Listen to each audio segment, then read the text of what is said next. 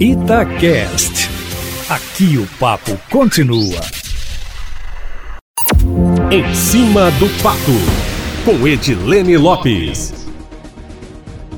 A reforma da Previdência dos servidores públicos de Minas Gerais está parada na Assembleia Legislativa e vai continuar assim durante toda a semana.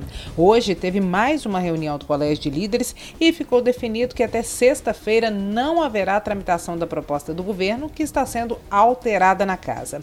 O motivo da paralisação da reforma é a insatisfação de parlamentares, principalmente da oposição, com o texto enviado pelo governo, que traz regras consideradas rígidas para muitas categorias.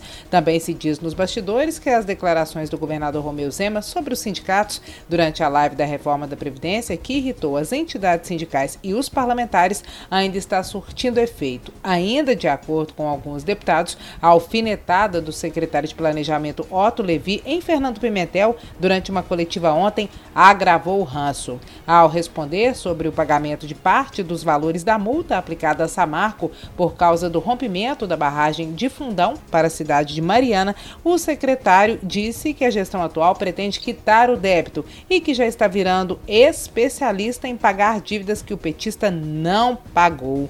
Parlamentares que fizeram parte da gestão de Fernando Pimentel não gostaram da fala de Otto.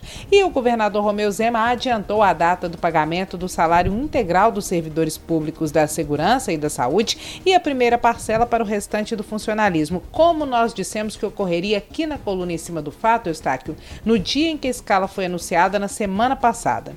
A data de pagamento anunciada inicialmente era sábado, dia 8, véspera do Dia dos Pais, e foi antecipada para sexta, dia 7. É a primeira vez ao longo dos últimos quatro anos e meio que pelo menos parte do funcionalismo, no caso os servidores da saúde e da segurança, recebe o salário integral no quinto dia útil do mês. A segunda parcela para o restante do funcionalismo será paga no dia 21, conforme o governo anunciou hoje. E hoje, Eustáquio Ramos, a MGS, a empresa estatal voltada para a prestação de serviços, respondeu ao que foi noticiado ontem na coluna em cima do fato sobre a política estadual de desestatização e os planos da empresa de privatização, que estão sendo tratados no âmbito do governo estadual e das secretarias competentes. O plano de demissão voluntária da MGS foi aberto no meio do ano, mas, segundo a nota da empresa, a diretoria executiva da MGS está no momento focada em projetos voltados para a saúde dos empregados e para a preservação dos cerca de 25 mil empregos. Em relação a informações sobre possível demissão em massa que foram levantadas pelos funcionários da empresa em entrevista ao jornal da Itatiaia hoje, a MGS afirma que não procedem. E uma novidade, Eustáquio, informação em primeira mão, para variar, né? Aqui na coluna em cima do fato, Leonardo Pericles, presidente nacional do Partido União Popular, recém-criado, formalizado em dezembro, a partir da coleta de mais de um milhão de assinaturas em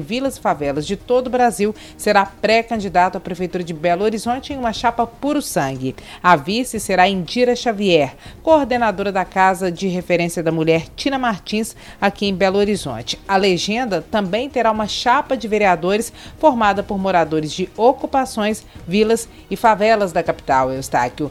É isso, a definição das palavras do ABC da política ficam disponíveis na coluna em áudio e em texto no site da Itatiaia.